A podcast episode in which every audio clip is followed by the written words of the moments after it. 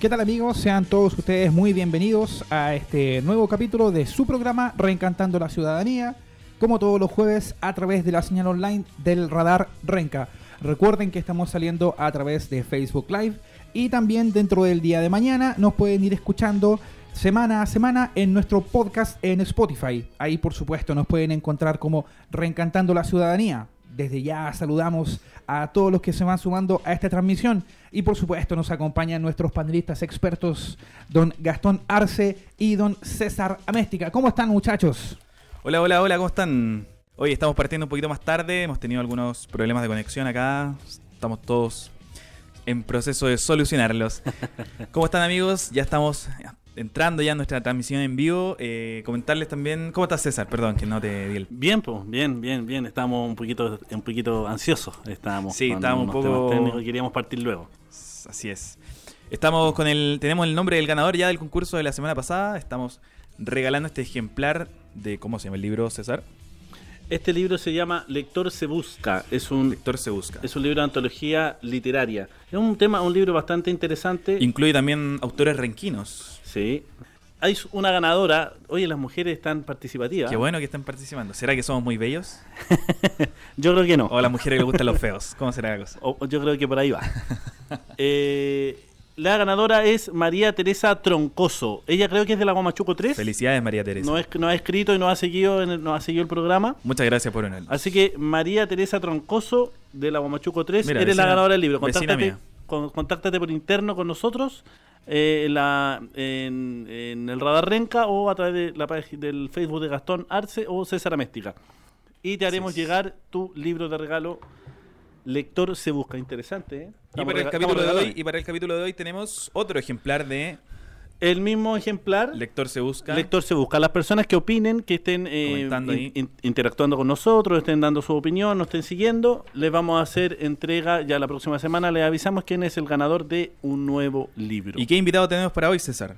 Hoy día vamos a tener al cientista político y politólogo Máximo Quitral hablando sobre el TPP-11. En Reencantando a la Ciudadanía hacemos resumen de noticias.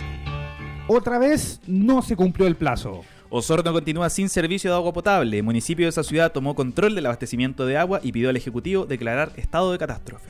¿Y qué dijo el representante de la sanitaria? Dio por superada la emergencia por contaminación con combustibles. Sin embargo, ahora le echan la culpa a la turbiedad del río Rahue.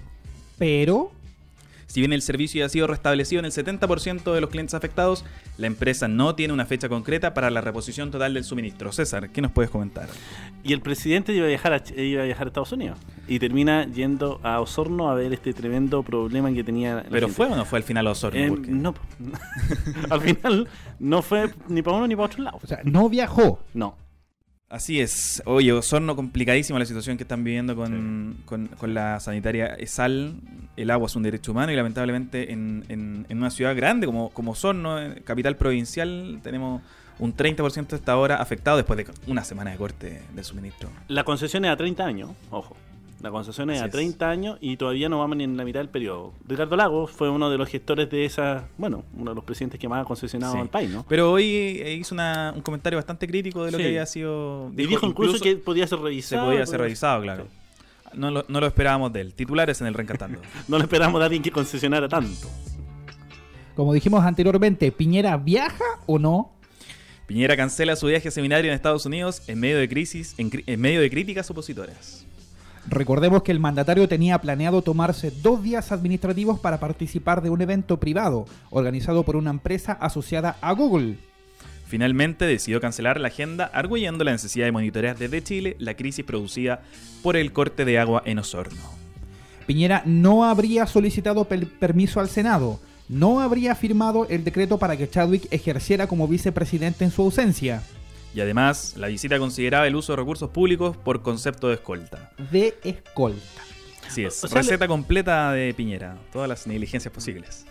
Pero el hecho de que, de que, lleve escolta no es tan descabellado. Yo creo que, yo creo que lo más raro eh, es primero que, que, le pena al fantasma de los viajes a Sebastián Piñera. a, a, lo mejor no lleva a los hijos, pero lleva a, a, a los escoltas con mensajes de Claro, yo, de yo creo que la, la, crítica principal que se le puede hacer es el hecho de eh, ausentarse en el fondo por hacer una actividad privada en momento en que el país está pasando una situación no, no, no, había registro de que un ministro incluso ni un mm. ministro tuviera tomara días administrativos para poder y además, además no siguió el procedimiento que era pedirle permiso al Senado que le autorizaran salir por, por, estos días. Y, en el caso de, Piñera además no va a recibir un premio a una fundación o no va a recibir el Nobel. Él va a un consorcio de empresarios de grandes corporaciones en el fondo para no y ojo con la empresa eh, con la accionista mayoritaria de Google Oye, eh, en el Reencantando seguimos viendo las noticias de este día jueves y de esta semana política, por supuesto. Con votos PS y DC. Reforma de pensiones avanza con votos de la oposición. Comisión aprueba crear ente público para el 4% adicional. ¿Y esto qué significa? De esta manera, el Ejecutivo pudo sacar adelante sus indicaciones, que apuntan a la creación de un ente público que será a cargo de la cotización adicional del 4%. Los únicos votos en contra fueron de las diputadas del Frente Amplio y del Pacto Unidad para el Cambio, Frente Amplio, Partido Progresista y Partido Comunista. ¿Qué pasa ahí? Pensiones, es un tema complicadísimo siempre. ¿eh? El tema de pensiones siempre va a ser un tema siempre va a ser el tema más complejo. Yo creo que es la chaqueta corta que tiene hoy día el gobierno y que tienen todos. ¿Y, cómo se explica que el Partido Socialista y la DC le estén dando los votos al gobierno para avanzar en el fondo en esta tramitación? Porque eh, de cierta manera cumple en, cierto aspecto eh, la promesa de Bachelet. Entonces, eh, obviamente ellos van a empujar, bueno, como ha sido constantemente estas coaliciones políticas, ¿no? Prefieren el 0,5 del 0,05% a nada. Ahora la DC se defendió diciendo que ellos tenían un rol importante que cumplir en el sentido de que ni el gobierno podía pasar sus leyes así directamente, ni que también la oposición tenía que torpedear de todas formas. Una actitud clásica de la DC a esta altura. la DC solo piensa en la DC. Qué egoísta.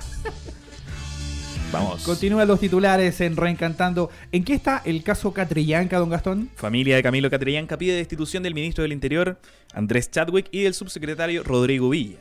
¿Qué fue lo que ocurrió el día de ayer? La familia del comunero mapuche asesinado por efectivos del golpe de carabineros llegó hasta el Palacio de la Moneda para dejar una carta en la que pide destituir al ministro Chadwick y su subsecretario, ambos señalados por el informe tanto de la comisión investigadora como de distintas comunidades mapuches como los responsables directos de la muerte del joven comunero en la comunidad de Mocuicui. Complejo escenario. Complejo escenario. Pero yo creo que, ¿sabes qué es lo más complicado en este, en este tema? Es que eh, las comunidades indígenas y la opinión pública siempre ha sentido que el responsable es Chadwick. Por ende, eh, asumir no le vendría nada de mal en el clima político que está teniendo. Ahora, la comisión efectivamente después de su proceso de deliberaciones, incluso el voto de la diputada Araceli Leuquén de Mapuche en contra, eh, no sorprende, digamos, por la misma composición de la, de la, de la comisión. Pero ¿será, ¿será posible ver a lo mejor al ministro Andrés Chagüe haciendo un mea culpa? Sabemos que él hasta el momento no tiene la intención de, de renunciar. El problema de la Araucanía, mientras no haya una voluntad de diálogo, y no hay una voluntad de asumir los errores políticos, pues no estamos judicializando este tema, los errores políticos que tienen, eh, este tema siempre va a ser una camisa de once Seguimos con los titulares. Perdón, es camisa tres manga. Camisa tres manga. Calentando motores para las municipales del próximo año. Así es, porque el Partido Convergencia Social apuesta por lista única del Frente Amplio por sobre el acuerdo con la ex nueva mayoría. Eh, ya. ¿Y? Así sugiere un informe elaborado tras encuentro del Comité Central de ese partido, promoviendo una lista única de las elecciones municipales en todas las candidaturas, ya sea alcaldes o a concejales. El, Frente Amplio se parece a la DC, ¿eh? como que de repente está con la nueva mayoría y de repente no está con la nueva mayoría. Oye, ¿y esto, ¿y esto ocurre en todas las comunas? Pese a la postura de no pactar con otros partidos de oposición, sí están abiertos a respaldar candidaturas en los que los territorios, con previa revisión, por supuesto, de la, de la dirección y el Comité Central, definan y consideren que sirvan para empujar lo que ellos llaman un bloque por los cambios del país. Entre comillas eso, ¿eh? Una, consulta. ¿Claudio Castro se estará dentro de esas eh, posibles acuerdos. De acuerdo con lo que conversamos la semana antepasada con Amador Sepúlveda, podría darse ese escenario. En el caso del Frente Amplio, ellos estarían por, digamos, unir su lote interno, unir su, su, fuerza política interna sin desviaciones de, o sin caer los debates de tenemos que juntarnos con la DC, tenemos que ah. juntarnos con el Partido Comunista. En el fondo ellos van a apostar por la cohesión interna primero eh, y lo que hacen es, de alguna forma, eh, generar esa diferencia, esa distancia con la ex nueva mayoría que todavía no sabemos qué es eh, como ese grupo amorfo, ¿no? Que como que la DC con el PS tienen su lote propio. Es la descomposición de la, descomposición de la nueva mayoría, todavía no lo podemos entender. Eh, y lo que hacen es apostar a eso. Ahora ellos en su propio documento, Convergencia Social, no el Frente Amplio, tenemos que entender que el Frente Amplio es más bien una federación de partidos, ellos eh, sugieren que en algunas comunas donde los alcaldes han tomado posturas más bien progresistas, ciertas agendas que van en cierta línea con lo que propone el Frente Amplio, se podría llegar a una especie de acuerdo político en cuanto a las candidaturas de alcalde. No así las concejales que eh, Sí, me parece interesante cuando tú hablas de eh, que están abogando al, crecimiento o al fortalecimiento interno, cuando estamos a menos de un año de las próximas campañas. Mm. Es complejo. Eh, lo que sí es interesante es que eh, qué irá a pasar cuando todo en el caso de Providencia con Jaime Parada. Va, e, él va eh, y ya se proclama candidato a alcalde. Mm. Coalición política no tiene. Así es. Ya, vamos con otro en el bloque internacional. Arrestan en Estados Unidos al expresidente de Perú, Alejandro Toledo, por pedido de extradición. Mire usted. Toledo, que huyó de la justicia del país, de ese país, se, se habría negado a cumplir con la prisión preventiva de 18 meses que los jueces peruanos le habían impuesto. El expresidente está siendo investigado por participar supuestamente en los sobornos de la constructora brasileña Odebrecht. Toledo ha negado cualquier participación en dicha trama. Oiga, don Gastón, ¿y cayó el capo finalmente? Justicia de Estados Unidos condena a cadena perpetua a Joaquín El Chapo Guzmán, ex líder del cartel de Sinaloa por narcotráfico. ¿El capo o el Chapo? El Chapo ya ha sido trasladado desde la prisión de Manhattan en Nueva York, donde permaneció arrestado durante todo el proceso judicial, con destino a la cárcel EDX Florence, donde están los presos más peligrosos y buscados del mundo. Esto es en el medio de un desierto, una cárcel donde ven la luz del día una hora al, una hora al día. Yo, creo que ni siquiera le van a dejar pinzas ni corta uñas. Es, porque es, impresionante y también da para debate porque es una especie de Guantánamo en tierra estadounidense. Ah, porque de hecho ya se, ya se anunciaba que dentro de, la, de las consecuencias que va a tener para la, para la vida personal del Chapo eh, es que nunca más va a poder ver ni a su familia, ni a su esposa, ni a su, ni, a su hija melliza, que, que, tienen, que tiene, sus hijas gemelas que tienen 10 años. Y, y porque los, los presos de esa cárcel, que es ADX Florence, en Colorado, no pueden recibir ni visitas ni llamadas telefónicas. Difícil. Y pensábamos que atrás estaba en el incluso, incluso el presidente de México, Andrés Manuel López Obrador, relativizó de alguna forma, eh, pidiendo que también eh, se, se, balanceara la, la, pena efectiva de prisión que tiene que cumplir el Chapo, porque efectivamente es uno de los traficantes más importantes de la historia, el líder del cartel de Sinaloa, eh, que, ha, que ha llevado mucha muerte y destrucción al, al, al noroeste de México. Eh, pero también se tiene que respetar, digamos, la dignidad humana eh, y, los derechos humanos, aún cuando es eh, de, los, de los peores líderes que ha tenido el narcotráfico en México. Mm. Interesante debate. Da para hablar. Y recuerden, por supuesto, chicos, que estamos con AIG Estudio Jurídico.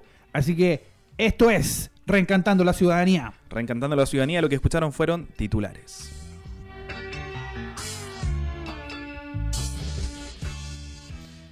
Y volvemos al tema Osorno. Osorno. El tema es que el calvario del presidente. O sea, no sé si es Osorno. Yo creo que Estados Unidos, pero se le termina mezclando todo. Bueno, hago una corrección. El presidente sí termina viajando a Osorno. Ah, fue al final. Sí, fue a Osorno, fue anoche. Eh, lo sigo en redes sociales y vi un video donde eh, sí asistió. Donde asistió para corroborar que el suministro de agua potable estuviera restablecido. ¿Cuál es, eh, tú crees que es el escenario donde se le complejiza al presidente? ¿Porque viaja, porque no viaja o porque termina yendo a Osorno finalmente después de solucionar el problema, donde no es mucho lo que... A mí me parece que eh, tiene que ver un poco con esta fiebre de las photo opportunity, como le dice lo gringo eh, que tiene el presidente Piñera, de donde ve una oportunidad de figurar o de sacarse la foto, como, como pasó en el caso de los mineros, ¿te acuerdas? Cuando, cuando fue el accidente de la mina San José, no anunciaron el, tema del papelito hasta que llegó Piñera a sacarse la, la, foto con el, con el papel de los 33. Eh, y en este caso a mí me parece que sea una lógica más bien parecida.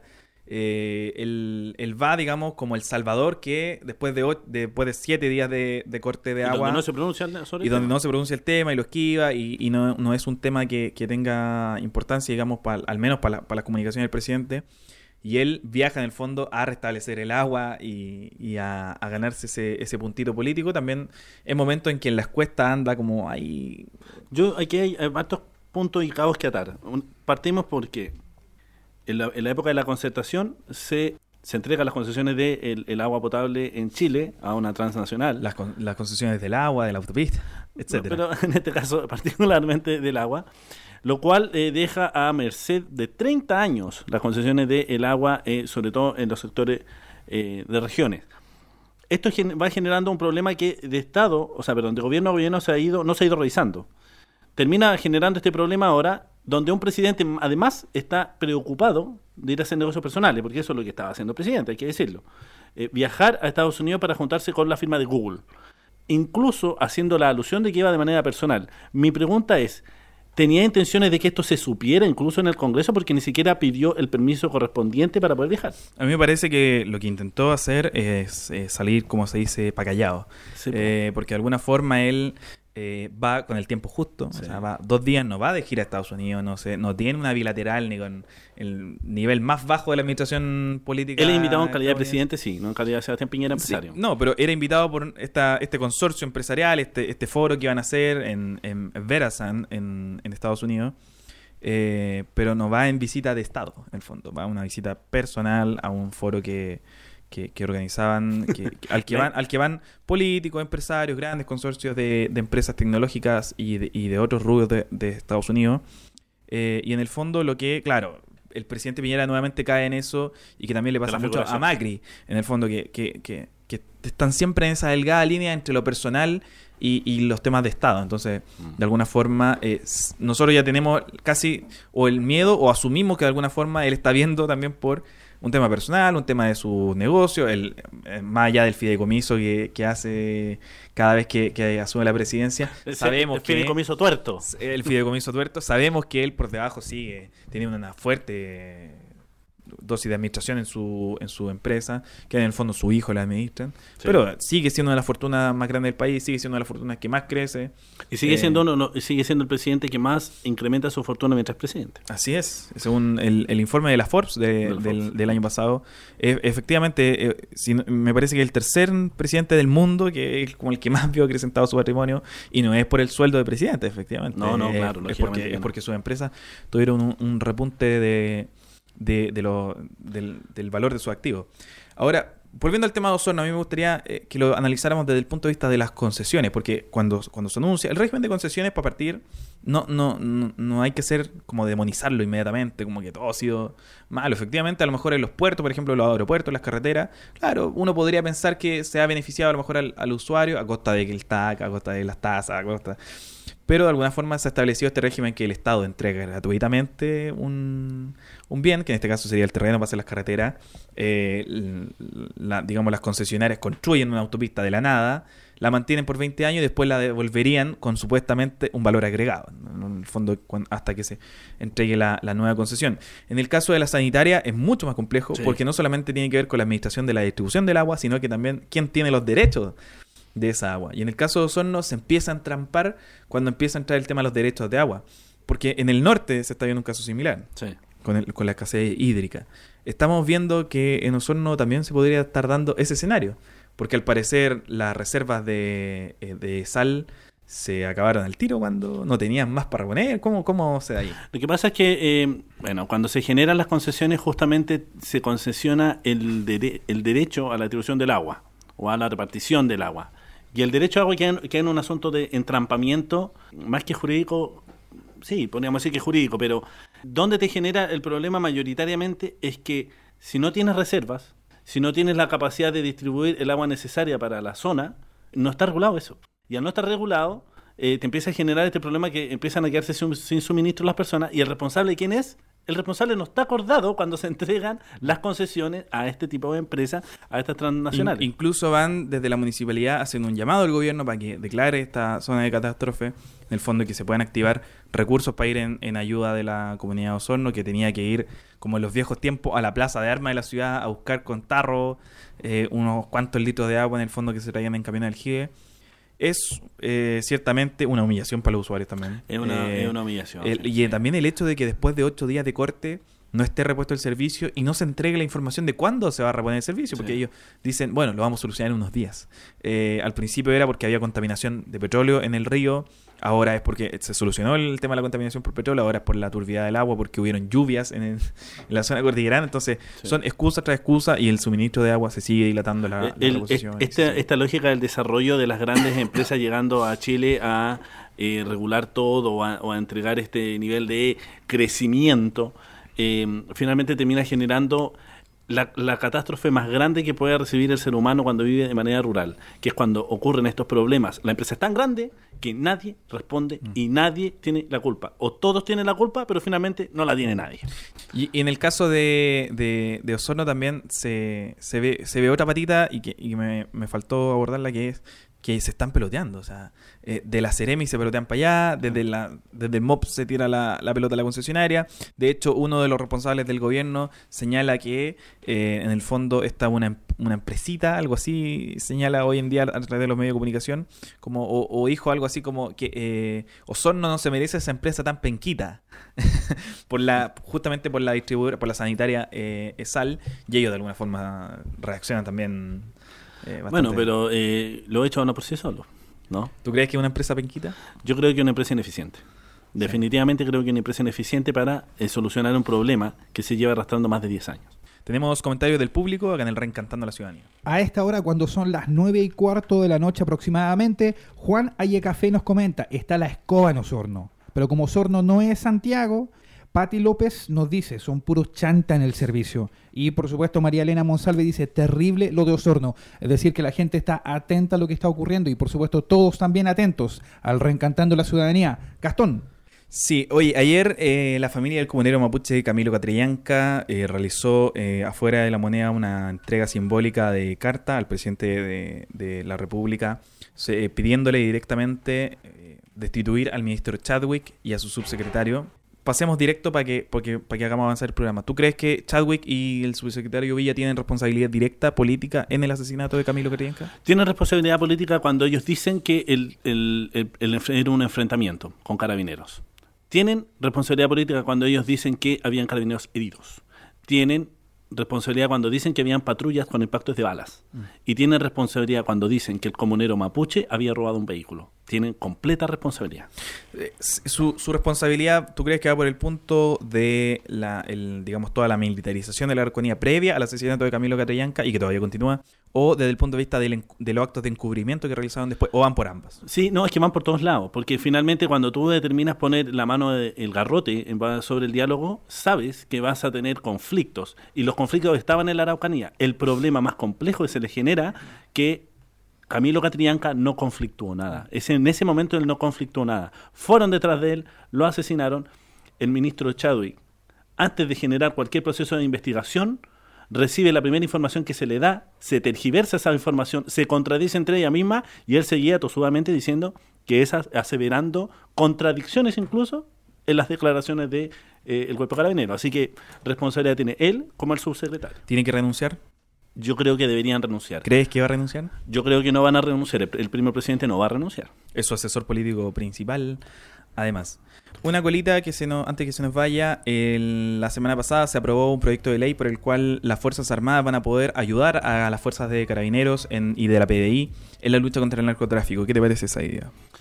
Eh, me parece eh, una medida que hay que ir revisando porque no es lo mismo y ahí el presidente también hizo unas declaraciones que me parecen un poco peligrosas y dignas de revisar, que no es lo mismo el consumo que el narcotráfico. Y ahí mm. también hay un, un, serio sesgo de no entender, bueno, nosotros somos de Renca, de lugares de poblaciones, no entender lo que pasa dentro de las poblaciones. Claro, porque el gobierno argumenta que va a ser solamente las fronteras, que como los puestos fronterizos ilegales, pero indudablemente que detrás hay una señal política y una señal comunicacional de que en el fondo milico a la calle de alguna forma. Eh, que una, Todo se soluciona con los milicos a la y que es una, una, una frase que, que, cala muy hondo en cierto sector de la población que ve que las, eh, la mano dura es como lo, que, lo único que funciona.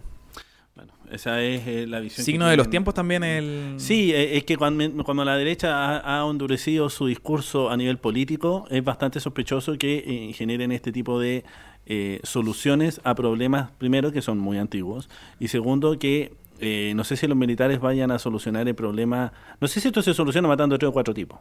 Creo que no tiene, no tiene por ahí el, tema de la solución.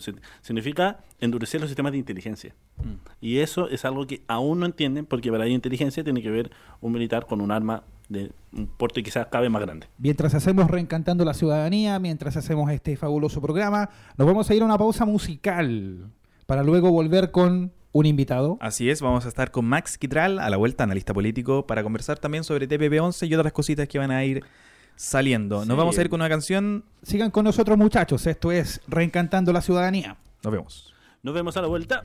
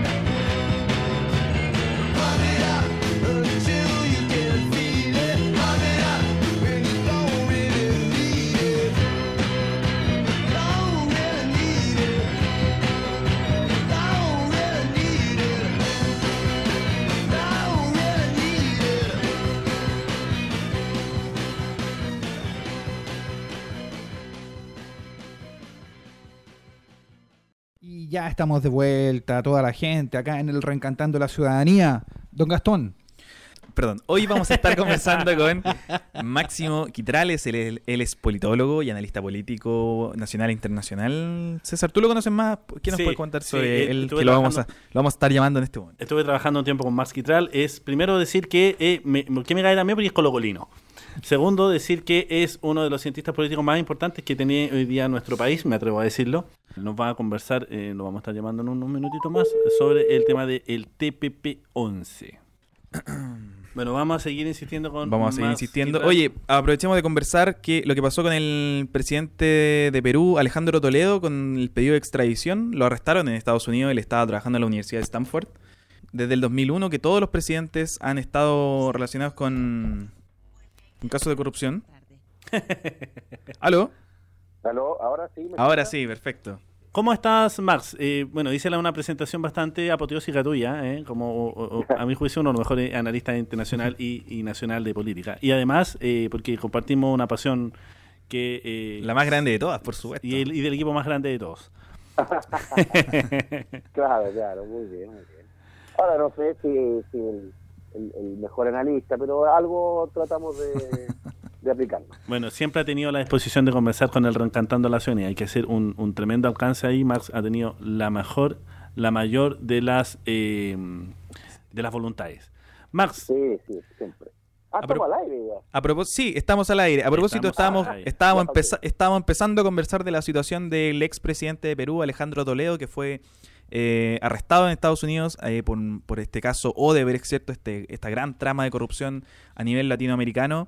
Eh, ¿Cuál es tu visión de, de, lo que, de, primero, de lo que es esta detención de Alejandro Toledo y segundo, como de lo que podemos analizar de la política peruana, que siempre nos trae esta, este tipo de sorpresas? Eh, bueno, a mí me parece que habla bien de, la justicia peruana en términos de, independiente la, la, condición de la persona que esté eh, siendo investigada, eh, la justicia está funcionando.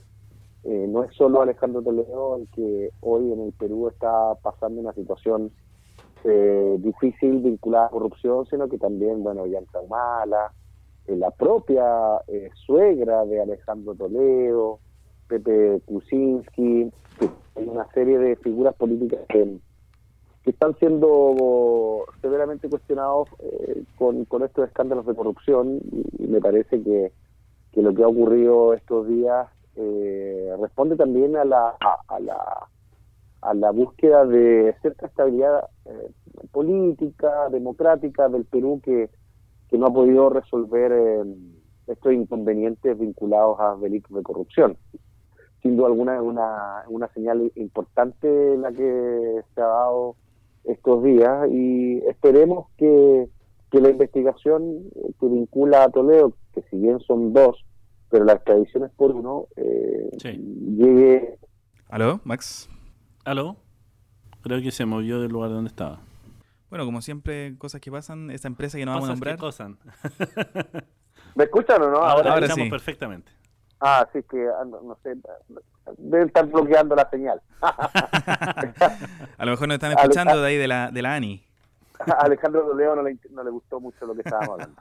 Bueno, eh, retomando lo que les decía, es que a mí me parece que es importante que se esclarezcan los vínculos, los tentáculos, si lo llamamos así, de, de Odebrecht en América Latina, y bueno, Perú no lo está pasando muy bien hace bastante rato ya y, claro, eh, gran parte de sus eh, figuras políticas, bueno, recordar también el suicidio de Alan García, entonces hay una serie de, elementos que tienen en estos momentos en severo en, en severa crisis del sistema político peruano. Y la justicia creo que tiene que eh, hacerse responsable en ese sentido de llegar al fondo de la situación y conocer en su magnitud quienes participaron de todo este escándalo de corrupción.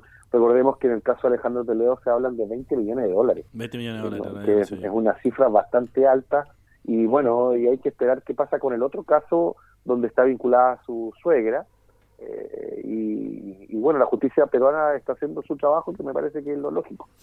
Max, me gustaría preguntarte, ¿qué es lo que tiene Perú que desde la caída de la dictadura de Velasco, digamos, del, del término de, la última dictadura que tuvieron en, en Perú, todos los gobiernos sucesivos, especialmente del 2001, bueno, que para qué decir de Fujimori, pero especialmente todos los gobiernos del 2001 para adelante están relacionados con la trama de, de, Odebrecht y con otras tramas de corrupción. ¿Qué tiene el Perú en particular, su sistema político, su, su tradición de partido, que hace que se generen o que, o que los últimos presidentes estén todos eh, indagados por, corrupción? pero de todas las tendencias, o sea, eh, eh, es, transversal a la política, o sea, no tiene que ver con posición política como en el caso de Brasil sino que aquí es transversal, desde, eh, no sé, Alan García hasta PPK.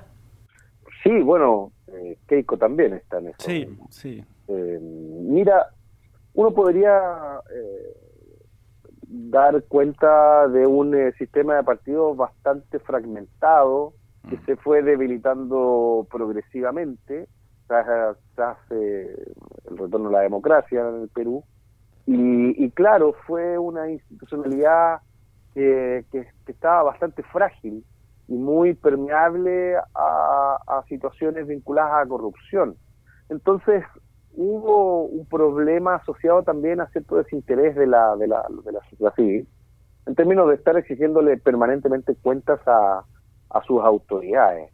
Y claro, eh, con esta facilidad de, caer en, en, la tentación de, de recibir coimas y con cifras bastante elevadas de dinero, eh, permitió que, la corrupción se instalara como una variable política importante eh, y que contaminara al resto del sistema político eh, peruano. Yo creo que eso también es, eh, es un elemento importante. Entonces el clientelismo son factores que, se deben tener y cuando tú tienes instituciones, que están muy permeables, es muy re fácil coimear y, y erosionarlas desde el punto de vista de la transparencia y la probidad. Difícil el caso de Perú también considerando que, que, Alejandro Toledo parecía ser como un hijo del pueblo, que venía a redimir al, al pueblo peruano después de, la, después de la época de Fujimori hijo de campesinos, que se educó en Stanford y que de repente nos sale como, como, el hijo pródigo del, norte de, Perú y sale tapado o manchado de alguna forma con estos casos de corrupción de, la, de la trama Odebrecht. Se, se, está acogiendo a la vez corpus, mm. incluso. O sea, tratar de dilatar lo más posible este tema. Ahora, Max, ¿no te parece excesivo igual también los pedidos de las peticiones de, prisión preventiva que existen en Perú? Ya vimos el caso de Keiko, que se le pidieron 36 meses de, prisión preventiva. En el caso de Toledo son 18 meses. Eh, la justicia peruana, ¿qué, ¿qué, es lo que tiene que, que hace que, se den estas prisiones preventivas tan largas que, incluso parecen afectar a veces el, el Estado de Derecho o el debido proceso? Sí, yo creo que una, bueno, básicamente a mí me parece que la justicia, eh, claro, uno podría cuestionar eh, el Estado de Derecho, incluso el tema de los derechos humanos, ¿ah? pero eh, yo creo que la justicia quiere impedir situaciones de fuga de, los investigados.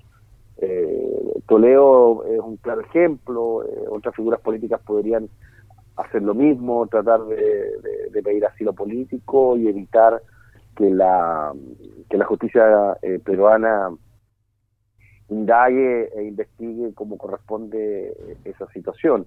Yo creo que responde un poco a la alta probabilidad de que estas figuras políticas escapen y de esa manera evitar un juicio político eh, y, también eh, ajustado a derecho que, que merme su, popularidad, credibilidad y dañe su imagen. Recordemos que la política es mucho de imagen. Entonces, eh, yo creo que la, justicia peruana, en razón de los casos que ya hemos comentado, eh, trata de evitar justamente una situación como la que, la que estuvo eh, Toledo. Pasemos al otro tema que te queríamos preguntar, Max.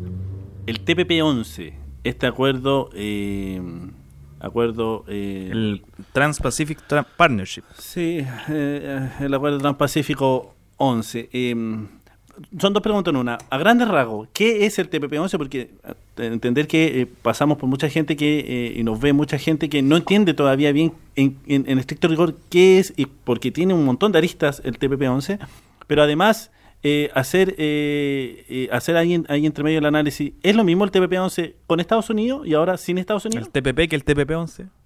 Bueno, el TPP es un gran acuerdo comercial que tiene involucrado, tal como lo dice su cita, a, a, 11, a 11 países y, que busca eh, darle profundidad al, al, libre mercado en general, pero que, que genera bastantes camisas de fuerza para los estados que firman el TPP. Ahora, eh, ciertamente que eh, el TPP en las condiciones que está la presencia de Estados Unidos no es muy atractivo, por llamarlo de esa manera. Eh, bueno, o sea, ya pensar en el TPP es bastante poco atractivo, pero pero la participación de Estados Unidos lo hace menos atractivo todavía. Pero la, la gran incógnita que hay es cuán vulnerables quedan los estados en, sus, en su legislación y cuánto poder pueden alcanzar las transnacionales que estarían involucradas en el TPP, transnacionales con temas alimentarios, transnacionales vinculadas a temas digitales, transnacionales vinculadas a temas eh, de la farmacéutica, en fin. Entonces, eh, no, yo la verdad las cosas que no, a mí me parece que no es un tratado eh, al cual Chile debiese estar empujando, tratado que, que, el ex canciller Muñoz le ha puesto eh, mucho mucha mucho interés en que esto se, se, se lleve a cabo y que bueno eh, nuevamente dejaría en mala posición a, Chile eh, en distintas en distintas líneas y, claro condicionaría mucho la posibilidad de hacer valer sus intereses. Recordemos que si alguna transnacional ve vulnerados sus derechos eh, eh, eh, dentro del, TPP, que pueda ser vulnerado por, un Estado miembro, las transnacionales estarían en toda, toda su, en todo su derecho de demandar al propio Estado. Entonces ahí hay una cuestión delicada que, que, el TPP está pensando y me parece que pone a los países menos poderosos que están impulsando el TPP como el nuestro en una posición inferior y que puede dañar absolutamente su soberanía alimentaria y su eh, autonomía frente a las grandes potencias.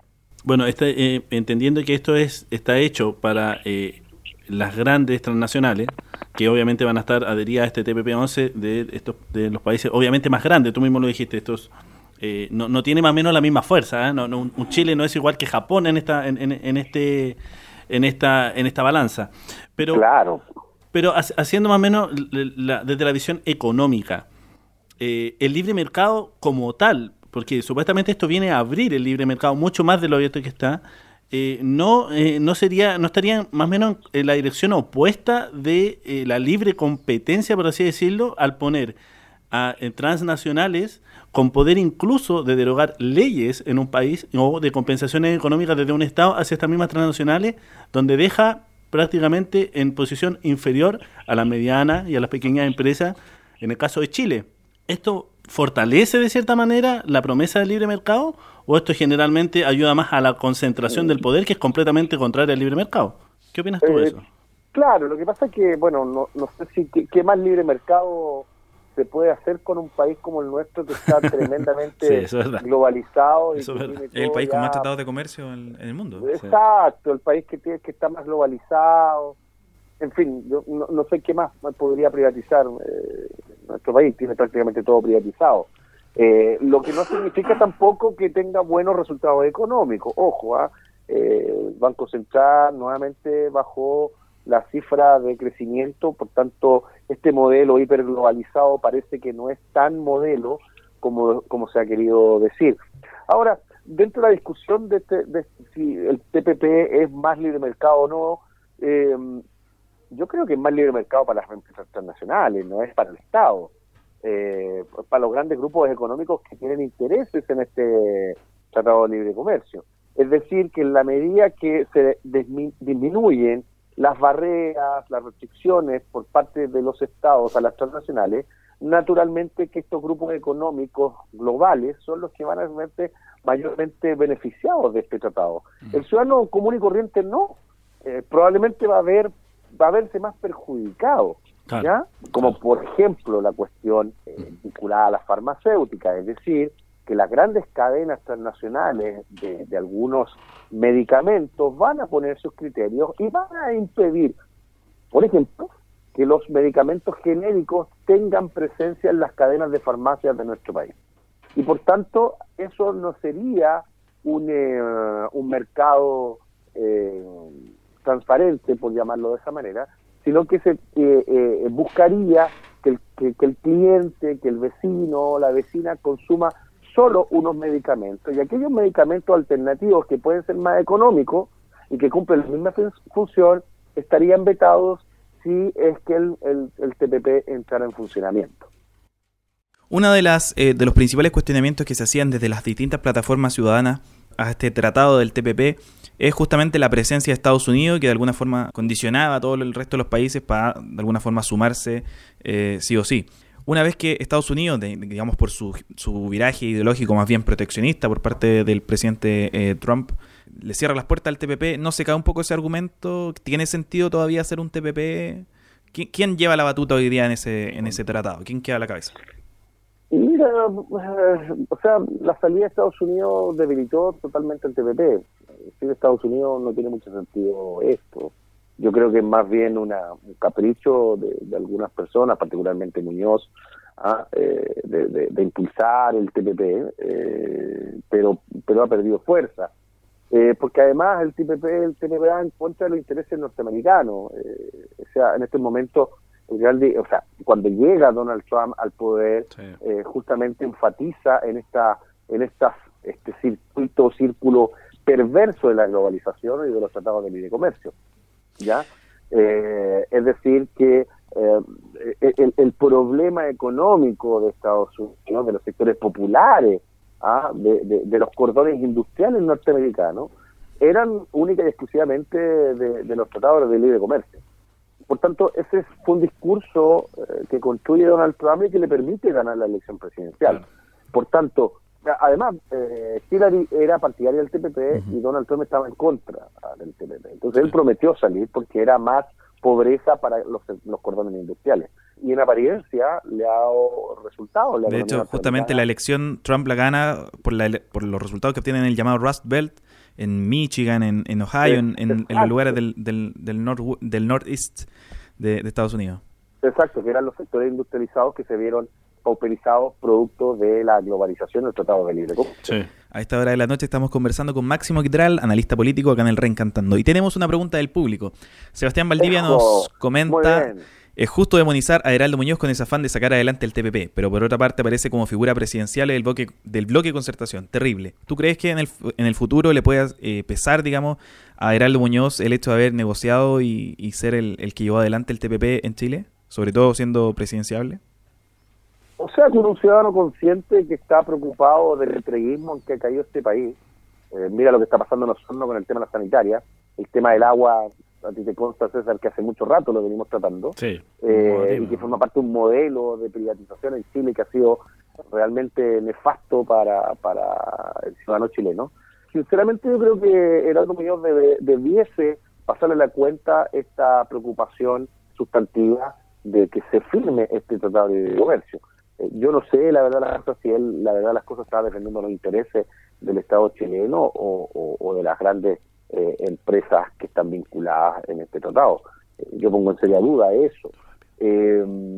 pero yo, la verdad, suena como presidencial, pero no tiene, no tiene calle y por tanto lo veo una figura muy débil el escenario político actual. Bueno, aparece, aparece Landerreche. aparece la, figura de Landerreche. Tiene, que también es bastante cercano. Tiene futuro, puede crecer. Y tiene una posición bastante cercana al TPP, si tampoco lo demoniza, al contrario. Sí, mira, yo creo que las elecciones van a. Finalmente, los que tienen.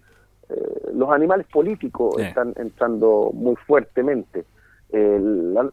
yo, más allá de su militancia, me parece que eh, el militante del Partido Socialista no lo veo con una con un trabajo de calle, Ahora, evidentemente que los partidos políticos son que las maquinarias políticas son las que van a estar funcionando fuertemente. Y el Partido Socialista, la verdad, las cosas que están en una situación muy compleja, producto de las acusaciones de la última elección, eh, no se han puesto de acuerdo, entonces eso también, eh, esa política del desorden, eh, el, ciudadano que va a votar lo, lo ve y, y le interesa que esta cuestión funcione correctamente. Si un partido está desordenado, eh, cuál es la tranquilidad de, gobernar que, que, puede transmitir. Bueno, Max, te queremos dar las gracias por el espacio que nos diste. Eh, agradecer eternamente porque siempre has sido una persona que al reencantando la ciudadanía en cualquiera de sus plataformas eh, lo estuviste, lo has estado siempre acompañando. Y te invitamos desde ya a participar en el especial que estamos preparando para analizar la política internacional. Está bien sabroso lo que está pasando en España, en Argentina, viene la, las pasos en Argentina, la situación de Brasil también. Así que... No, está muy entretenido el panorama, está muy entretenido. Así que eh, estás invitado a acercarte y a ser parte ya del panel eh, en un programa especial que, estamos ya preparando. Perfecto, avísenme con tiempo y ahí para organizarme con los tiempos y todo. Ningún problema. Muchas gracias, Max. Ya te un gran abrazo. ¿ah? Que estés muy bien. Igual. Y eso fue el, TPP-11. Como para cerrar, eh, quería argumentar que efectivamente lo que dice Max, que no lo cansamos a profundizar mucho, este TPP o este acuerdo transpacífico, en este caso de 11 países, ya no 12 porque Estados Unidos no está, se genera una especie de corte, genera una especie de corte fuera de las dependencias de todos los países y van a legislar de acuerdo a los intereses de las mismas empresas. Por ende, un país como Chile, yo lo pongo en el siguiente ejemplo, que el día de mañana quiera subir el sueldo mínimo y esto no esté de acuerdo a los intereses de estas empresas en el TPP-11, que estén en estas transnacionales que estén instaladas en Chile, bueno, simplemente se puede derogar esa política pública y además habría que compensar a estas empresas por una política pública de esa característica. Entonces, hace formular más que libre mercado, yo creo que oligopolios, oligopolios más que libre mercado, y además eh, genera un debilitamiento del sector público y del Estado, de, los estados en estos diferentes países. Por ende, eh, no en lo personal, en lo personal, aquí estoy hablando desde un análisis eh, del reencantando, es difícil que un acuerdo que además no quería hacer, que Estados Unidos en principio no quería, Barack Obama no quería que se fuera a salir a la voz pública, tenga intenciones realmente de solucionar los problemas de desarrollo que necesita cada país. Yo creo que por el contrario. Oye, una vuelta interesante que hay el tema del TPP también es que en Chile, la plataforma eh, Chile Mejor Sin TPP, que se, que se gestó hace unos años, se cuadró de cierta forma eh, con, con, Donald Trump o con las posiciones más bien proteccionistas. Eh, hay coherencia ahí en la, en la izquierda, sobre todo desde el punto de vista de, claro, queremos un mundo unido y en paz y armónico, eh, y eso es compatible con esta idea de no queremos ver para afuera, veamos primero el país. ¿Cómo, ¿Cómo se puede Lo que pasa es que esto tiene dos vertientes. Una vertiente tiene que ser con que necesitamos, en Chile, eh, se necesita un Estado más presente que hoy día la derecha es quien lleva esta bandera del libre mercado. Tenemos dos tipos de derecha y dos formas de concebir la derecha políticamente. Una es económica libre mercadista. Y la otra, que es muy distinta a la que representa Donald Trump en Estados mm. Unidos, que es muy nacionalista y que tiene otro concepto de eh, eh, eh, entender la política, como pasaba en los años 70 en Chile con Patria y Libertad, un ejemplo, que tenía una, una visión mucho más nacionalista, donde necesitaba un Estado más fuerte y eran bastante enemigos de las transnacionales. Una de las primeras agrupaciones vinculadas con la derecha que le declara la guerra a Augusto Pinochet fue justamente patria y libertad. Este es el pensamiento, si lo llevamos a Chile, más o menos que existen estos dos polos que existen en las derechas. Por ende, una derecha libre mercadista, que hoy día gran parte de la centroizquierda también lo es, mm. gran parte de la centroizquierda también lo es, eh, en, por el otro lado... Eh, sí, pues ya llegó el fin de la historia. Pues, ya. No, y además que hace rato se terminó eh, la Guerra Fría. Pues, ya, no está este mundo de antagonismo entre derecha fuerte y izquierda fuerte. No, no. Ni entre derechas light. Eh, aparece, lo, aparece todo se este genera una eh, matice en el fondo, desde el punto de vista de. Y el progresismo. De lo simbólico, de lo cultural, claro. Y el liberalismo tiene muchas vertientes de izquierda y muchas vertientes de derecha. El, eh, de cierta manera, la, la, la ola progresista en Chile y en Sudamérica son bastante ligadas a la izquierda. Pero en, en Europa y en Estados Unidos también tienen que ver mucho también con la derecha. Los que sí, eh, de alguna forma, se, se, definen como marginales y populares, y son mm. bien de izquierda en Argentina, son las manos de Filippi. Así que... Por supuesto, porque ya es hora de que nos vayamos a una pausa musical, don Gastón y don César. Esto es Las manos de Filippi aquí en el Reencantando la Ciudadanía. Rey de la autocrítica. el rey de la autocrítica. Bien, chiquillo. Esto es Las manos de Filippi aquí en el Reencantando la Ciudadanía. Algo de rock.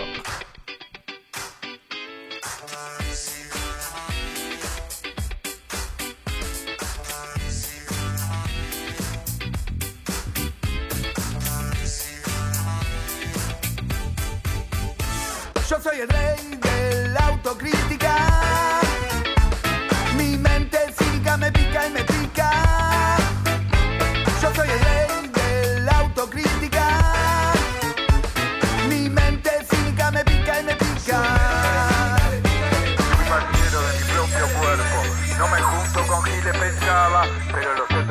pelotudo.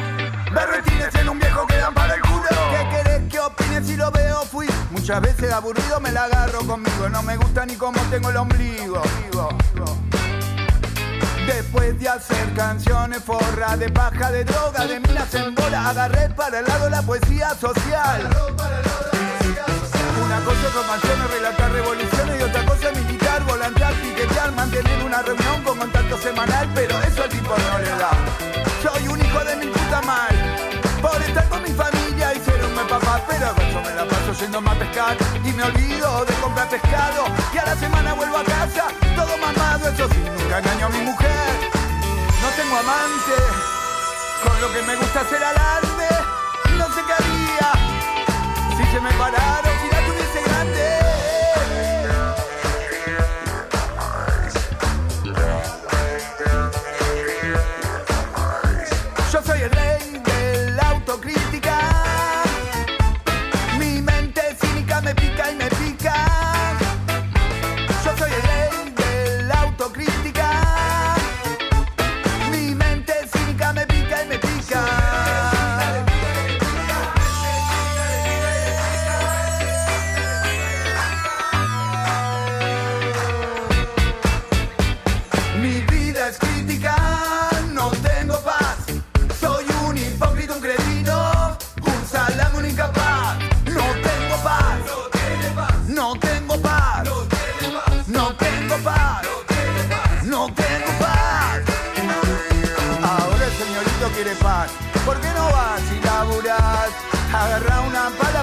la quejarás A toda la familia la enfermar Soy una berrapa y en la puerta de la escuela amenazo a los papás.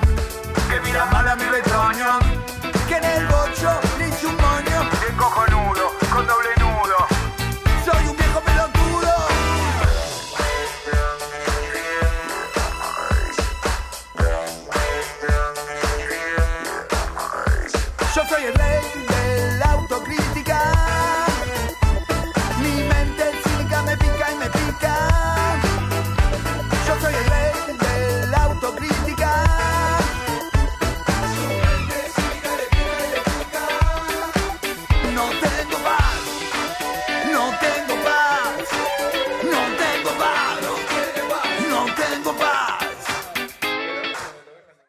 Y ya estamos de vuelta, chiquillos, chiquillas, todos y todas acá en el Reencantando la Ciudadanía.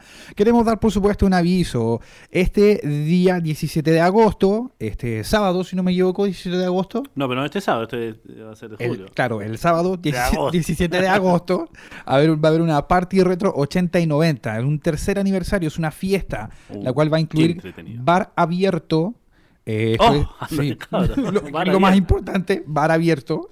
El valor de la entrada es de 8 mil pesos la preventa y el día de evento, el día del evento, perdón, es de 10 mil pesos. Esto es en la dirección Paula Jaraquemada 1575, acá en la comuna de Renca, por supuesto. Y hablando de Renca, César.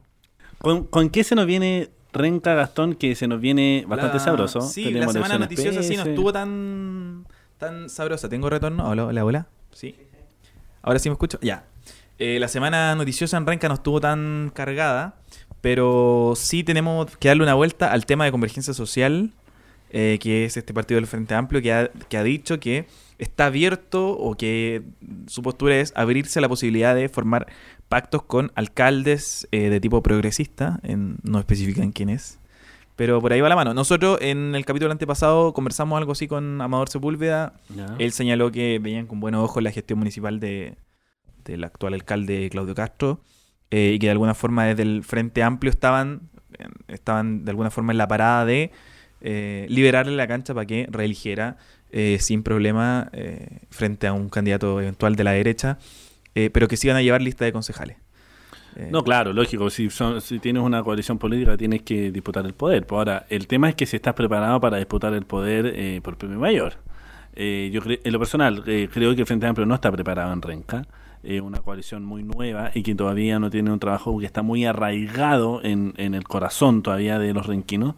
Eh, pero claro, yo creo que me imagino que deben tener un target bastante importante, eh, que no van a tener un voto frente amplista, o este bastante, o este voto eh, que siempre ha estado en contra de, o, o que no vota ni por una, un- por este duopolio político, no, no vota. Entonces me imagino que deben tener una votación que no es menor, que les puede dar para una lista de concejales, pero no sé si les puede dar para, para un alcalde, sobre todo con un alcalde que está en su primer periodo y está viviendo, como se dice en, en política, la miel. La luna de miel.